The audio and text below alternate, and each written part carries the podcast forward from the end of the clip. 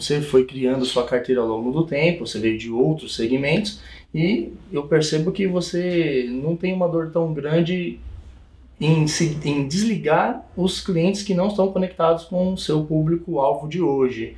Mas, querendo ou não, nós estamos falando de perder faturamento, perder clientes. Como que você trabalhou essa questão na sua cabeça e da sua equipe para poder fazer essa desconexão dos clientes antigos, vamos dizer assim? Então, basicamente é você criar na outra ponta essa entrada de cliente. Olá pessoal, eu sou Everton Rocha e hoje eu fui convidado aqui para entrevistar o Anderson Hernandes para essa série Insights. Hoje o vídeo tem uma característica um pouco diferente, tem uma galerinha aqui atrás da gente aqui, né, Anderson? E aí, pessoal? Yeah! Estamos com a nossa turma de mentorandos aqui e estamos finalizando o segundo dia de mentoria e aí convidei para participar da gente, com a gente aqui na nossa entrevista. Obrigado. É, eu queria abordar um tema que ele é bastante comum a nós dois aí, que é a segmentação de mercado na área contábil. E a primeira pergunta que eu já tenho para dizer para você, para fazer para você é, não é muito comum, os contadores eles não têm essa essa experiência de segmentação. Se você pudesse definir o que seria segmentar o mercado? Então, basicamente, você segmentar o mercado é você criar soluções para um público específico. Então, o conceito de segmentação te leva a você de fato entender o que é que você pode entregar para esse público e criar uma conexão, uma comunicação assertiva com esse público. A gente que conhece você de longa data aí, a gente percebe que houve uma transformação no seu escritório contábil, que você atendia clientes de bairro. Como é que foi para você fazer essa virada e segmentar o seu escritório? Então, lá atrás, é, nós fizemos várias viradas, né? Então, inclusive, foi tema que nós tivemos aqui nessa série Insights, né? Lá atrás, primeiramente, nós fizemos uma virada quando nós saímos do bairro e viemos para o centro aqui da cidade. E lá nós começamos já a fazer um processo de segmentação, mas um processo de segmentação diferente do que nós temos hoje, né?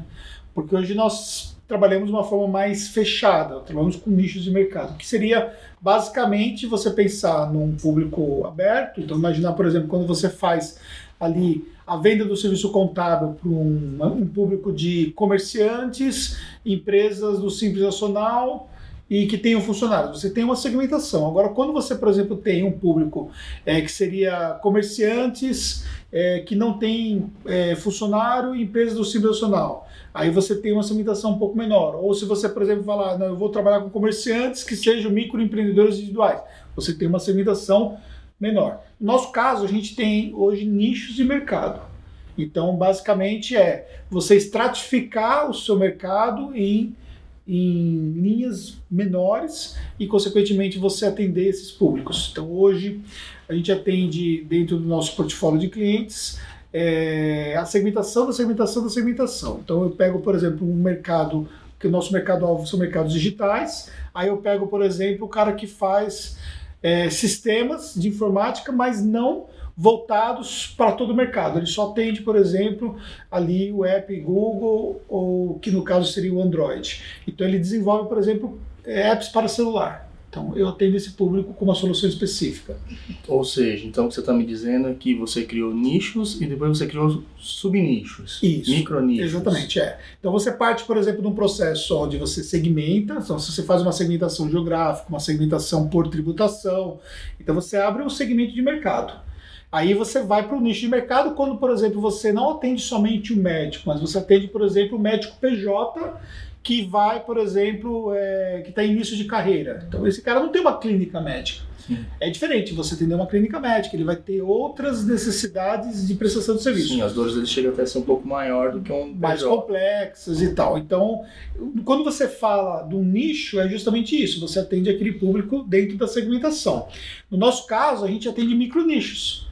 Porque eu atendo não somente o cara que desenvolve o sistema, mas eu atendo especificamente o cara que desenvolve o sistema para o Android a gente identificou algumas necessidades específicas que ele tem e faz uma comunicação ali para poder, então, é, ter mais assertividade. O que nós temos dentro da segmentação é que a gente acaba abrindo mão de outros nichos, né, de outras possibilidades, mas também a gente cria uma conexão muito mais efetiva com aquelas possibilidades escolhidas. Você puxou um, um gancho aí que legal, que eu sempre quando eu converso com outros amigos, outros colegas contadores, eles vêm de forma pejorativa a gente segmentar e falar, ah, então quer dizer que você não conhece tudo, ou nossa, você só faz isso. Como que você vê essa questão? Então, na verdade, é o um engano, né? Porque não significa que nós não atendemos outras empresas de outros segmentos. A diferença é que o nosso foco não está nesses segmentos. Então, por exemplo, você pode pegar um comércio e pode atender o comércio, mas você não é uma empresa que se especializou especificamente ali no, né, no comércio, porque você não tem ali aquilo como segmentação de mercado. O que acontece é que essa forma de ver mais pejorativa talvez tenha mais relação com o fato de você abrir mão de outros mercados. Mas hoje a especialização ela acontece em outros segmentos também, né? Se você pegar, por exemplo, o segmento médico, a segmentação é essencial, porque, por exemplo, se você vai passar com um médico generalista, no caso ali um clínico geral, ele vai até um certo ponto, chegar a determinado ponto, ele vai passar para um especialista. E dentro da especialização tem um especialista do especialista, né? Que é o cara, por exemplo, que ele não é somente, por exemplo, especializado ali, é, talvez ali no estômago, né? Então, no caso, no sistema digestivo, mas ele é cirurgião do sistema digestivo, por exemplo.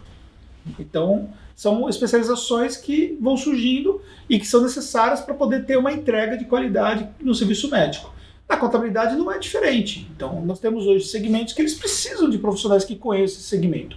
O que acontece é que quando o cliente ele entra em contato com a Tactus, ele já percebe, dentro daquele segmento que nós nos propusemos a trabalhar, que de fato a gente domina o segmento. E isso gera essa interação que a gente quer. A gente tem percebido também que na Tactus vocês dominam aí é, a área do mercado digital. Isso tem alguma relação direta com o fato de você também ser um, um produtor de conteúdo digital? Ou você, por que, que vocês escolheram esse mercado especificamente? Então, nós escolhemos porque lá no começo desse processo eu notei que essas empresas elas não estavam sendo bem atendidas. Como eu era eu já era um produtor digital, ou seja, o produtor digital é quem vende hoje produtos pela internet em formas de cursos. Né? Então, basicamente, são serviços que são disponibilizados é, de forma online. Então, hoje, por exemplo, tem os meus cursos online, tem e-books, tem uma série de materiais que vocês já conhecem muito bem. Então, o que, que nós fazíamos? É, nós participávamos dos grupos, então eu acompanhava esse universo, porque eu também estava aprendendo como fazer o processo de divulgação e tal, e começavam a surgir algumas questões relativas ali à parte tributária, abertura de empresa, só que eu já tinha, é, já tinha preparado a minha empresa para isso. Aí eu falei, poxa, se, se, essas empresas aí, esses caras estão precisando regularizar a situação deles, então por que, que eu não posso ajudar eles? Aí eu comecei a responder algumas dúvidas para esses públicos dentro dos grupos que nós participávamos. E aí, consequentemente, depois nós fomos para o YouTube, fomos para o blog, fomos para outros materiais, fomos para os eventos empresariais, fomos para palestras, fomos para onde nós estamos hoje, que nós estamos aí é, trabalhando com conteúdos em todos os lugares que esse público está hoje. Então você se valeu da sua experiência como produtor e viu que pô, as pessoas não sabiam lidar com essa contabilidade isso. muito específica e aí você partiu para cima desse público. É, e isso é uma questão que eu vejo que é fundamental, né? Que é essa capacidade de você efetivamente entender como o público pensa. E só você estando junto com eles, não necessariamente você precisaria fazer o que eles fazem, você não precisa ser um médico para entender Sim. como é que o médico pensa, mas só estando junto com eles de fato é que você vai conseguir criar esse processo. Então, foi uma coisa que eu se fiz valer, mas em outros mercados que nós também começamos a segmentar e depois até ter nichos de mercado, é, são mercados também que nós é, estudamos esses mercados sem precisamente trabalhar com eles. Por exemplo, eu não tenho um e-commerce, mas nós especializamos para atender o e-commerce. Por quê? Porque nós percebemos que a nossa solução poderia ser adaptada para o e-commerce e por aí vai. Entendi. Mas como é que você faz para mensurar até onde vai esse mercado? Porque, por exemplo, você era produtor lá, beleza, você identificou a sua, a sua dificuldade e que provavelmente seria a dificuldade de diversos outros profissionais, mas como me disse, pô, tem público mesmo para que você pudesse virar a chave do seu escritório para esse segmento? Então é o seguinte, o marketing ele não é uma ciência exata, então você sempre tem que fazer validações. Então, obviamente, os trabalhos que nós fazemos, eles foram validados dentro dos mercados. Depois que nós validamos e vemos que tem ali um início de demanda e tudo mais, a gente precisa avaliar qual é o tamanho dessa demanda, né? Como é que essa dor ela vai perdurar, como é que esse público realmente vai entender que ter um serviço especializado realmente faz sentido para ele, porque pode simplesmente ele pode falar, mas eu não quero, né? Sim. Hum, não faz sentido. Então, depois de a gente avaliar isso, nós vamos avaliar como que esse mercado está performando. Então, hoje, por exemplo, a gente acompanha os influenciadores, nós estamos nos eventos que esses caras estão, então nós estamos o tempo todo junto com eles estudando o mercado para poder entender claramente como é que está o crescimento desse mercado. Então, por exemplo, alguns mercados que nós começamos a participar de eventos que começou com 400 pessoas e os últimos eventos tinha mais de 5 mil pessoas. Então, ou seja, é um mercado onde está numa crescente. E aí nós fomos olhando os números o tempo todo para avaliar né, como é que esse mercado vai continuar performando nos próximos anos. É um trabalho que, de uma certa forma, envolve uma certa estatística que nós fazemos, que é analisar os trends do mercado. Né? Entendi. E você domina muito essa questão do marketing contábil e você sempre fala em gerar autoridade. Como que você tem feito para gerar essa autoridade dentro do mercado digital? Então, basicamente a geração de autoridade ela vem com a produção de conteúdos. Então você tem que, de fato, produzir conteúdos que façam sentido para aquele público, conteúdos que sejam conectados com o que efetivamente ele procura conteúdos que realmente agreguem valor para ele. Então, como a gente faz esse estudo todo, é, nós conseguimos ter várias ideias de conteúdos e depois até mesmo com os nossos próprios clientes, na área comercial, a demanda que a gente tem, as perguntas que surgem, tudo geram conteúdos para nós. E aí depois nós temos que criar um processo de conexão. Né? Você pode, por exemplo, ter um conteúdo bacana, mas você não necessariamente vai se gerar autoridade, porque às vezes você desconecta com o público. Né? Então, por exemplo, é, se eu fosse gravar um conteúdo é, de uma forma mais informal para um advogado, para um, uma, uma atividade onde o formalismo ele é mais preponderante, então, consequentemente, eu desconectaria muito facilmente se eu fosse gravar de forma informal. Para o meu público, eu posso gravar um conteúdo até de bermuda, eu já gravei conteúdo na praia, eles não... porque eles têm essa pegada de serem nômades, caras que viajam pelo mundo, entendeu? Então, por exemplo, não fiz... se sentem desconfortáveis não com a sua imagem eu, é, mais é, relax. Uma palestra, por exemplo, que eu fiz em outubro do ano passado, foi uma palestra que eu fiz em Bermuda, entendeu? Então, ou seja, por quê? Porque era um evento de viagem. Então já tinha já todo o briefing, de uma certa forma, o fato de eu estar lá, sendo profissional contábil, estando lá de bermuda lá, já cria um processo inverso que seria o que eles poderiam pensar do que é um profissional contábil, né? Sim. Então, é bem isso aí. Então, de fato, isso acaba ajudando bastante. A gente sabe que você trabalha bastante conteúdo digital, mas para os nossos colegas aí que tem, acompanham o vídeo que a gente está gravando, às vezes não estão performando tanto ainda é, essa questão de conteúdo digitais. Você indica que eles façam parcerias com associações ou órgãos de classe para que eles possam entender realmente as necessidades dos segmentos específicos e trabalhar um conteúdo? Boa pergunta, olha só.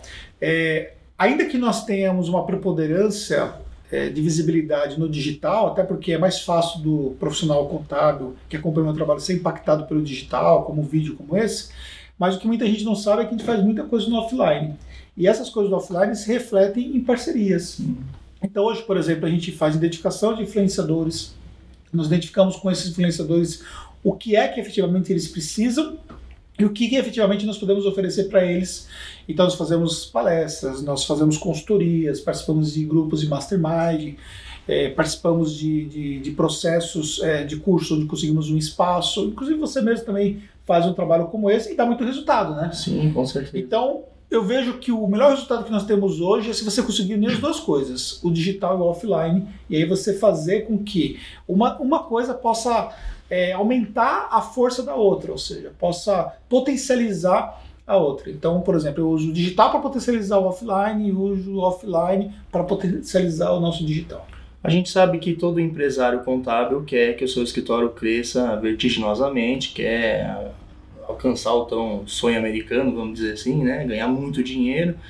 É, você defende que a segmentação, nichar os mercados, faz a escalada do seu negócio contábil ser mais rápida? Então, não é que ela faz a escalada ser mais rápida, mas ela melhora o seu resultado de conversão. É, talvez, se você fechar muito o seu segmento, você, por exemplo, vai ter uma dificuldade um pouco maior, por exemplo, de você conseguir escalar no primeiro momento. Mas depois que você afina a sua máquina de vendas, você tem resultado mais efetivo. A gente consegue, através da segmentação, ser mais assertivo na comunicação de marketing e ter um custo de aquisição de cliente menor.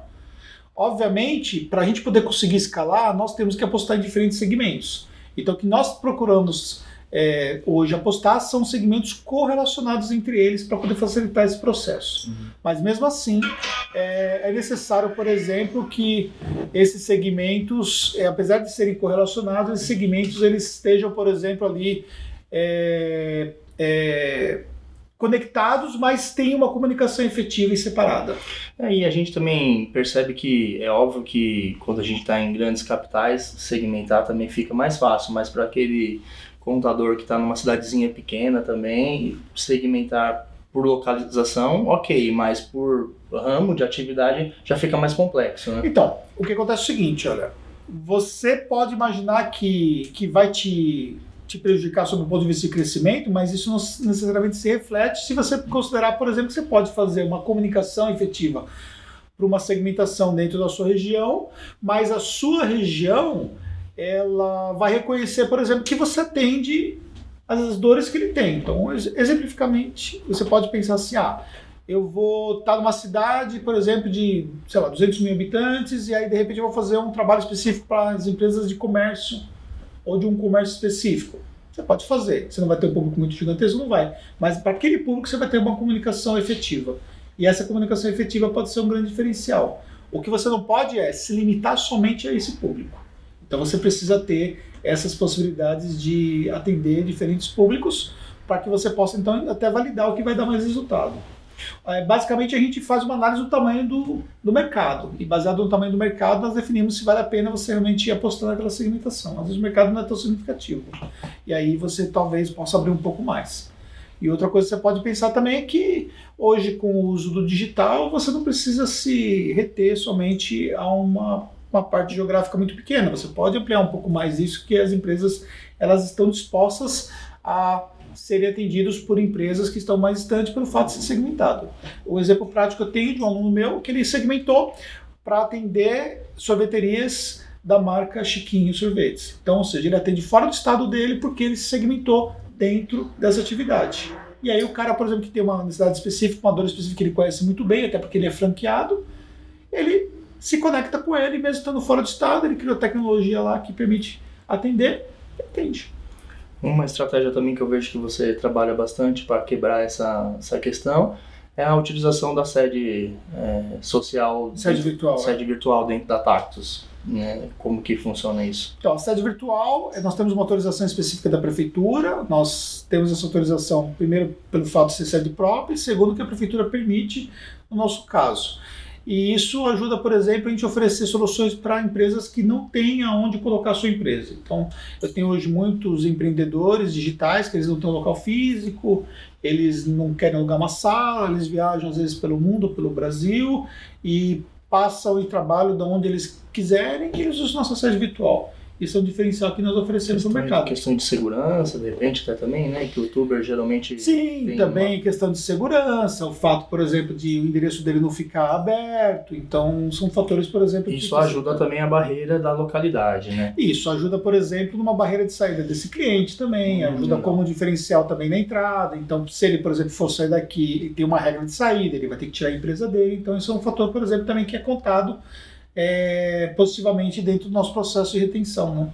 Entendi. Uma dificuldade que eu tenho lá e que eu queria saber é, um pouco melhor como que você trabalhou isso é você foi criando sua carteira ao longo do tempo, você veio de outros segmentos e eu percebo que você não tem uma dor tão grande em, se, em desligar os clientes que não estão conectados com o seu público-alvo de hoje. Mas querendo ou não, nós estamos falando de perder faturamento, perder clientes. Como que você trabalhou essa questão na sua cabeça e da sua equipe para para poder fazer essa desconexão dos clientes antigos, vamos dizer assim? Então, basicamente é você criar na outra ponta essa entrada de cliente. Se você não trouxer esse fluxo de entrada, você vai se apegar muito ao fato do fator da perda. Não significa que não dói para a gente perder, abrir mão de um cliente. Porque a dor da perda é maior do que o prazer de ganhar. Então não importa se eu conseguir conquistar 20 clientes aqui, se eu perdi um cliente aqui, eu olho para aquele cliente lá e quero saber por que, que eu perdi. Ocorre que, pelo fato de eu conseguir criar um fluxo de entrada, eu não fico preso a um cliente que está desconectado com a nossa empresa, que não tem fit com a nossa solução, que de repente não é rentável, ou que de repente ele não está dentro do segmento que realmente nos interessa.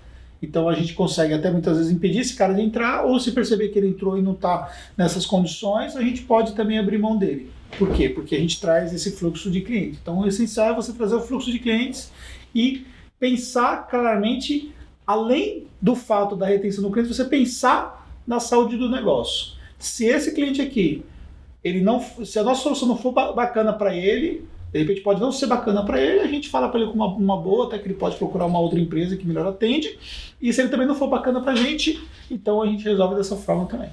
Eu estou te perguntando isso é, porque a gente até, eu particularmente vivi uma, uma situação específica antes de montar o escritório contábil que eu tenho hoje. Eu trabalhei também numa outra empresa de consultoria contábil que ela prestava o serviço dentro da casa do cliente. E uhum. quando a gente se tornou sócio do escritório, uma das estratégias que, que se tinha com todos os sócios, éramos em cinco sócios, era assim, que ó, nós vamos pegar 10 grandes clientes somente 10 grandes clientes que vai pagar um, um, belo faturamento, que todo mundo vai trabalhar pouco, né? E todo mundo vai ser feliz. No meio do caminho, até a gente chegar nesses 10 clientes, tinha que pegar o que vinha, né? Botar para dentro o que tinha.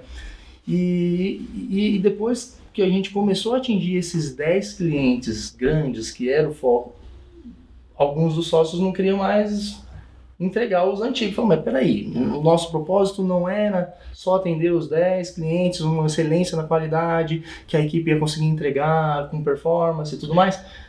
Se a gente continuar com todos esses clientes, não vai conseguir entregar. Então, é nesse sentido que tenho te é. perguntado mas acho que o que tem a ver no nosso caso lá atrás, esse processo que nós pivotamos e mudamos ali o nosso fluxo de clientes e o cliente ser atendido, é porque nós mudamos o nosso modelo de negócio.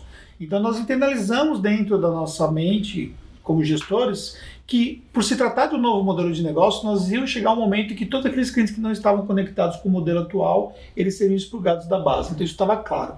Então estrategicamente já estava sendo feito um processo onde a gente ia fazendo a troca. Então nós fomos trocando gradativamente aqueles clientes antigos que não estavam alinhados. Mas alguns doeram para eu perdi contratos bem significativos. E né? esse processo demorou mais ou menos mais ou menos tempo? dois anos para poder pivotar todo o processo, 100%. porque eu tinha que trazer, eu tinha que trazer um fluxo de clientes que não era nem perto do fluxo que eu tenho hoje, né, de uhum. novos clientes, e aí automaticamente levava um tempo para poder me desfazer de um cliente de 20 mil reais, por exemplo, que eu cheguei é, a desfazer, né? É relevante, quando, né? É. Mas aí a gente levou em consideração outros aspectos, né? Que eu ia soltar mais o time, eu ia ter outros resultados operacionais para poder psicologicamente preparar nossa mente para abrir mão daquele cliente, que foi um trabalho inverso do que você citou agora, né? Que é, Sim. você citou o cliente grande ao invés do pequeno, e Isso. eu fiz o contrário, né? É, e, e no nosso caso especificamente da gente segmentar também lá no escritório, foi muito por conta disso, porque a gente pegou muito clientes grandes nessa empresa anterior, que eles atuavam bastante com bancos e com construção civil. Como eu era sócio lá, eu não assinei nenhum contrato uhum. de não concorrência, mas eu achava que não fazia, não sentido, fazia sentido, primeiro, nem tentar concorrer com eles, porque eles já dominavam o mercado e não era ético da minha parte. Então a gente segmentou para um segundo escalão. Então, no primeiro momento, enquanto se trabalhava com bancos, a equipe que trabalhava com bancos, eu achei que ou se conectava legal comigo, o segundo escalão, corretores de seguros, corretoras de valores, pequenas factories, e a equipe que trabalhava com construção civil, que era fazer as construtoras, incorporadoras, se, conecta, se conectava legal com a gente com o segundo escalão, que era engenheiros, arquitetos e tudo mais. Então, é, foi assim que a gente começou. É, não pensando estrategicamente já em em escala, Sim. mas sem querer deu certo. mas, graças a Deus, hoje a gente consegue fazer uma estratégia de marketing que permite né, atuar mais nesse mercado. Para quem está começando agora, você fala assim, eu vou abrir um escritório de contabilidade hoje, você já, come, já recomenda começar segmentado ou não? Não recomendo começar totalmente segmentado, mas também não aceitar todo tipo de cliente. O ideal é você abrir ali o que você vai atender e pensar talvez ali em atender um fluxo de clientes, o simples nacional, prestador de serviço que seja, ou pequenos comércios, até pela questão própria técnica. Mas aí depois você vai encontrando, conforme a sua carteira vai performando, você vai encontrando o que dá mais resultado. Aí você pode focar estratégias nesses, nesses nichos.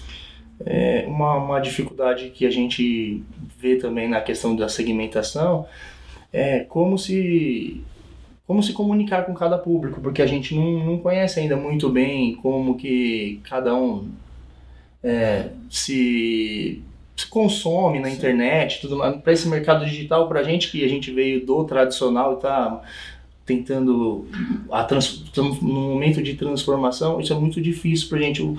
Que dica que você daria para a gente conseguir é, identificar de melhor forma é, como se comunicar com essa essas, então, esses, precisa mergulhar no marketing contábil, né? Sim. Nós passamos praticamente a tarde hoje falando exatamente sobre isso, né? É fácil? Não. Mas é possível? Sim. É. Então, assim, ou você de fato mergulha no marketing contábil, ou vai ser realmente difícil você conseguir entender esse processo. Mas basicamente é você se colocar ali no lugar do cliente, para que você possa então realmente é, chegar a entender o que você pode mais impactar ele. Legal. É, eu tinha uma outra questão aqui, deixa eu só me localizar aqui que eu tinha. É, você recebe bastante pessoas que vêm de outros estados e os escritórios geralmente não fazem um, marketing digital, estão mais focados no tradicional. E para essa questão do, da segmentação, você acredita que mandar comprar cadastros de entidades e mandar malas diretas, essas coisas funcionam ainda? Então, mesmo no, no tradicionalzão mesmo. No tradicional mandar, você mandar a mala direta escrita. É, se apresentando, eu vi que você até comentou que você a Tactus ela ainda tem um você atua muito forte no digital, mas você também ainda Sim. tem as linhas que não são digitais, né? Você tem ainda o, a forma tradicional.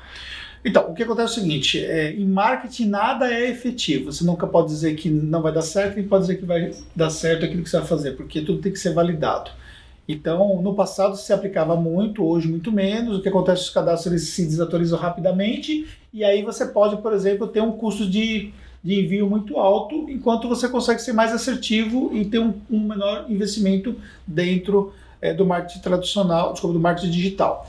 É, mas, obviamente, você pode testar isso e pode ser uma possibilidade, sim, de você fazer o material e mandar para o seu cliente, mas considerando que você vai ter um custo bem mais alto do que você teria no digital. Hoje, como é que vocês fazem para atrair esses, esses leads, esses contatos na Tactus? Esses clientes, eles são atraídos basicamente por aquilo que a gente produz pela internet, pela nossa estratégia de distribuição desse conteúdo que nós fazemos, de forma segmentadas em várias redes sociais, e também é, a, a, própria questão de multiplicação do público. Então, hoje eu consigo, por exemplo, multiplicar um público que eu já tenho e aí eu vou abrindo novos públicos e também baseado nas parcerias que nós construímos com influenciadores. É, a gente sabe que existe um estudo aí de, das profissões que elas tendem a sucumbir aí por conta da tecnologia e algumas outras profissões que elas tendem a ir muito bem por conta também da, dessa robotização. É, você recomenda que os, quem está começando estudar essas profissões para poder fazer algum trabalho focado para esse público? É, você fala no caso com maneira de segmentação? Sim. Então, tudo que você souber a respeito do seu segmento é informação e informação é poder. O que você precisa entender é como é que você vai usar isso de forma estratégica. Se, pode, se você pode usar isso de forma estratégica para produção de conteúdo, se você pode usar de forma a dar dicas para esse público que possa fazer sentido para ele, obviamente isso vai gerar resultados para sua autoridade, consequentemente vai te dar mais propriedade para fechar com os clientes desse público. Você comentou também que lá no começo, antes de. É, no curso que a gente teve hoje, né, você comentou com a gente que antes mesmo de ir para o digital, você já fazia um trabalho de autoridade é, fazendo palestras dentro da, do público que você já queria atingir. Você pode comentar para a gente como que foi esse começo, como que você fazia? Então, dentro do público, é, nós fazemos palestras com o objetivo mesmo de gerar é, autoridade para eles. Então, desde a escrita de livros, desde a produção de outros conteúdos, a gente estava focado mesmo em intensificar essa questão das palestras. Então, as palestras elas abriram várias oportunidades. Mas o que acontece é que demanda de você fazer todo um trabalho de conexão, né? Com pessoas que podem contratar essas palestras, que podem abrir essas portas, e é um trabalho que tem um envolvimento muito significativo para ter resultado. E nada disso você era remunerado. Você Não. fazia isso tudo na Exatamente, gratuidade, na aí, gratuidade, da porque o exposição objetivo da da exposição. Normalmente a gente faz uma palestra com o objetivo de fazer um pitch no final, que é um pitch muito rápido. Às vezes eu tenho uma palestra de meia hora, um pitch de dois minutos. Mas se você souber fazer bem, você consegue ali é, canalizar melhores resultados. Legal, pessoal. Eu espero que esse conteúdo tenha ajudado a você a entender um pouco mais sobre segmentação de mercado. E eu peço para que você não esqueça de seguir o Anderson nas redes sociais, porque ele tem muito conteúdo pra- que agrega pra gente, né? Sempre é um aprendizado muito grande. É Eu mesmo. agradeço, man. Valeu. Agradeço aí a oportunidade e um grande abraço para vocês. É isso aí, foi um prazer, até a próxima.